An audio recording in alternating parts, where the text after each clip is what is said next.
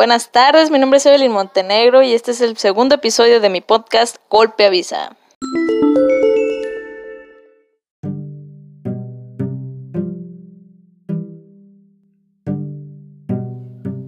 Lo primero que quiero hacer en este episodio es agradecer a esas personas que me han estado apoyando, que han estado compartiendo y sobre todo que me han estado haciendo llegar sus mensajes de apoyo.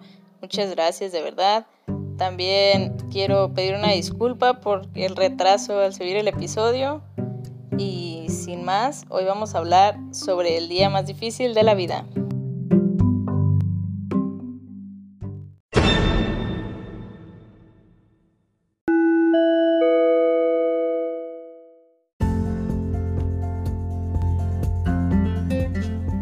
Y se preguntarán, Eve, ¿y qué tiene que ver el título del episodio con los días difíciles?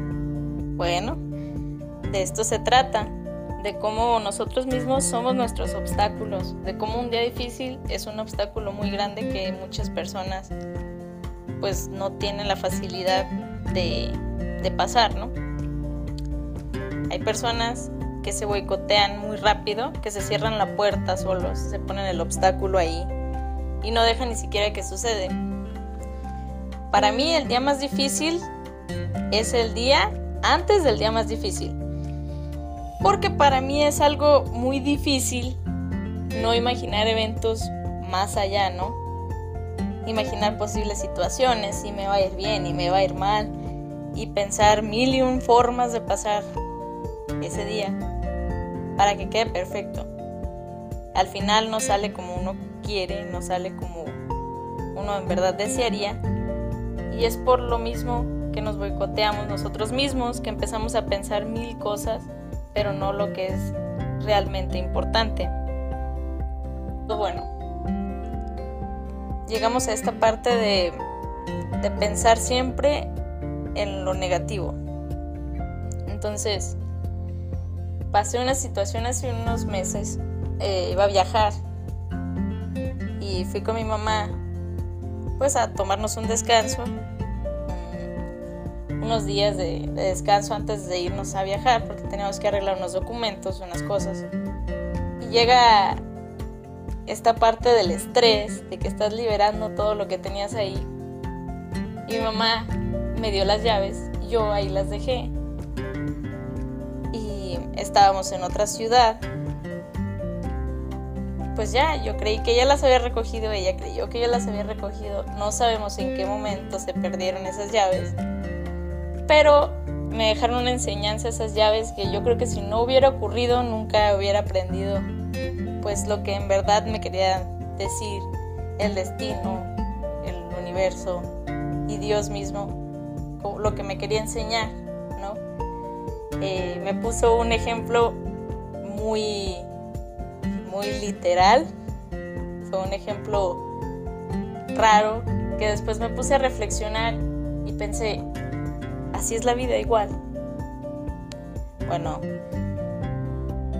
la, resulta que la llave de esa puerta, eh, esa puerta es de madera y tiene una barra de metal, de esas barras que tienes que meter una llave larga, darle vuelta y se va moviendo la barra.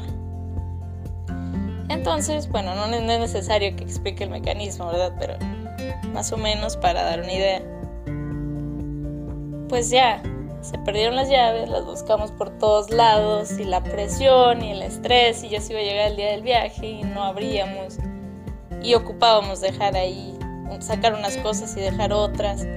Pero el punto es que estuvimos pensando tanto en que no se podía abrir que nunca lo intentamos. Que nunca intentamos abrir la puerta sin llave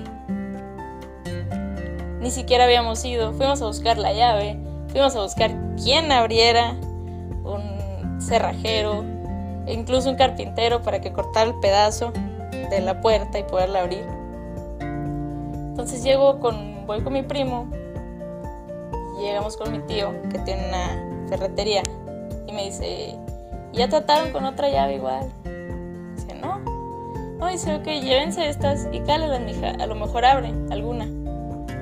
Y entonces ya le digo a mi primo, pues vamos, mi mamá seguía muy estresada. Mi mamá ya estaba pensando mil maneras de abrir la puerta.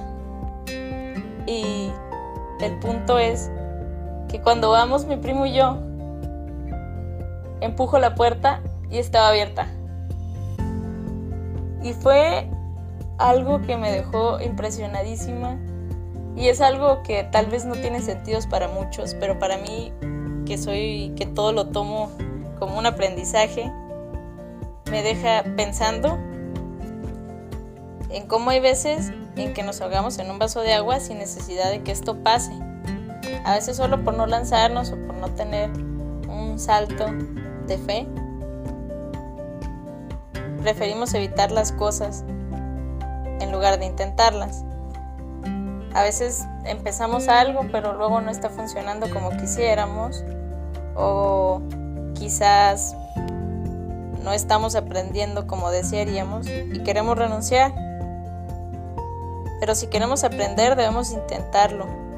Y si no sale bien, pues ya con salirnos de nuestra zona de confort, de lo que ya estamos acostumbrados, pues aprendemos un poco más. Mi consejo en estas situaciones en las que vemos los obstáculos atravesados y que no encuentras la salida y la salida está en tu cara, en tus narices, pues es no dejar que ocurra, no dejar que, que los fracasos o que tal vez los obstáculos nos limiten y no nos den la oportunidad de arreglarnos y mejorar.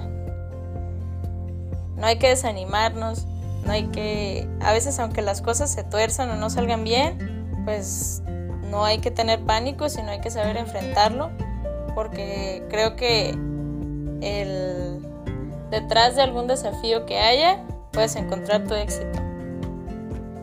Y de ahí partir para cambiar y mejorar. Bueno, eso ha sido todo de mi episodio de hoy. La próxima semana estaré invitando a un, un amigo aquí para hablar de un tema muy importante que es resurgir de las cenizas. Eh, lo estaré subiendo aproximadamente a las 6 de la tarde por el, el viernes. Y pues síganme en Instagram y en Facebook, Evelyn Montenegro en los dos. Y muchas gracias por escucharme.